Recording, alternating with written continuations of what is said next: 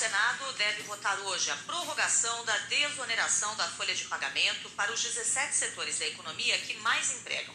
Na lista estão construção civil, vestuário, calçados, veículos, frigoríficos, informática, comunicação, metrôs, ônibus e transporte de cargas. O mecanismo permite que as empresas paguem a contribuição previdenciária sobre o faturamento com alíquotas de 1 a 4,5%, em vez de pagar 20% sobre os salários. O benefício em vigor acaba em 31 de dezembro. A proposta vai prorrogar a desoneração até o fim de 2023. 6 e 3.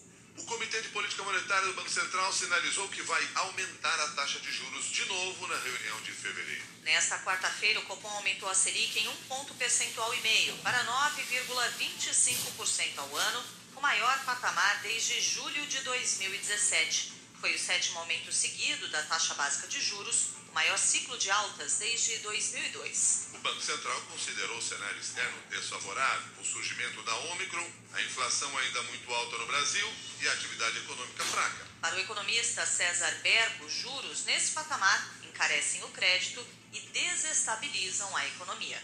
Vai entrar num cenário bem pesado, porque com essa taxa Selic nesse nível, os empréstimos vão encarecer, consignado do INSS houve uma pressão para aumentar e assim vai nas outras taxas, né? Porque o consignado é a taxa mais barata, né? Você vai observar agora da doravante, né? Ou seja, vai encarecer a produção e você vai ter um repasse isso para os produtos. 6 e 4 agora. A Câmara dos Deputados vai votar na terça-feira que vem a parte da PEC dos precatórios que não foi promulgada pelo Congresso. Na prática, os deputados analisarão os trechos que tratam do adiamento do pagamento de precatórios que foram alterados no Senado. Como a PEC foi fatiada, o trecho promulgado ontem pelo Congresso, que libera 65 bilhões de reais do orçamento para bancar o Auxílio Brasil de 400 reais, só mexeu no teto de gastos e não nas dívidas da União, já reconhecidas pela Justiça. Como não há nenhuma garantia de que as mudanças feitas pelos senadores serão mantidas na Câmara, a cerimônia de promulgação foi marcada por muito bate-boca entre a senadora Simone Tebet e o presidente do Senado, Rodrigo Pacheco. Eu não estou entendendo, presidente. Eu lamento muito. Vossa Excelência não cumpriu o acordo que nós fizemos em público para garantir o voto. Essa PEC não passaria.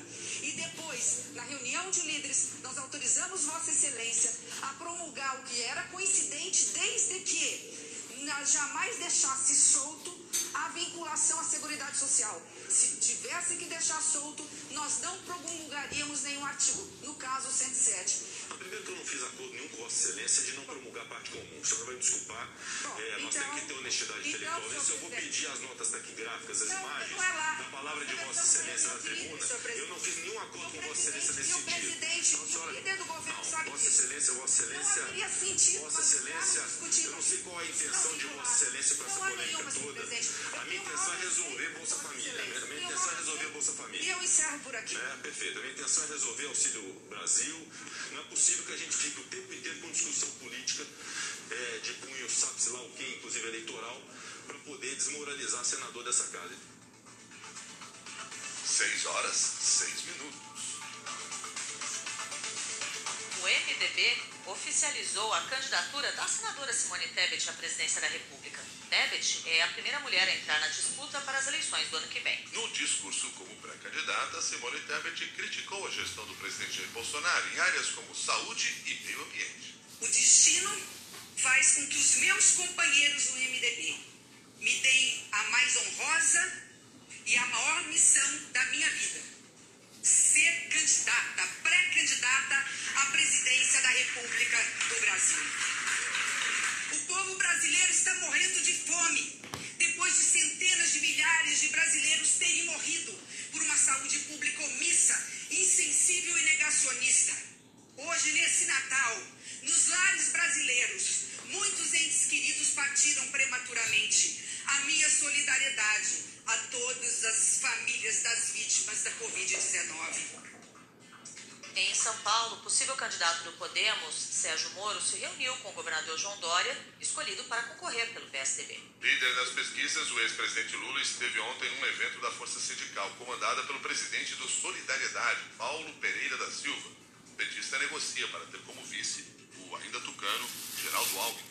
Além do presidente Jair Bolsonaro pelo PL, outros nomes que podem concorrer à presidência no ano que vem são Ciro Gomes pelo PDT, Alessandro Vieira pelo Cidadania, Luiz Felipe Dávila pelo Novo, Luiz Henrique Mandetta da União Brasil, André Janones do Avante e Rodrigo Pacheco do PSD. O Senado aprovou nesta quarta-feira a volta da propaganda partidária fora do período eleitoral no rádio e na TV. Com a decisão, as legendas voltarão a ter acesso a inserções nas emissoras para divulgar suas atividades e até mostrar seus candidatos. A propaganda partidária foi extinta em 2017, sendo mantido apenas o horário obrigatório em período de campanha.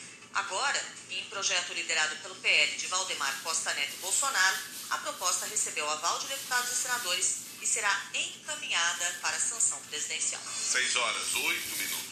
O Tribunal de Júri de Porto Alegre vai ouvir hoje mais três réus acusados de responsabilidade no incêndio da Boate Kiss. Nessa quarta-feira, após o depoimento das últimas testemunhas, o júri ouviu o primeiro réu, Elisandro Spor, sócio da danceterina. Ele declarou que não sabia que a banda usava artefatos pirotécnicos em shows e chorou durante o depoimento. Não tinha explicação, e aí eu escutei, chamou 30, 30 pessoas,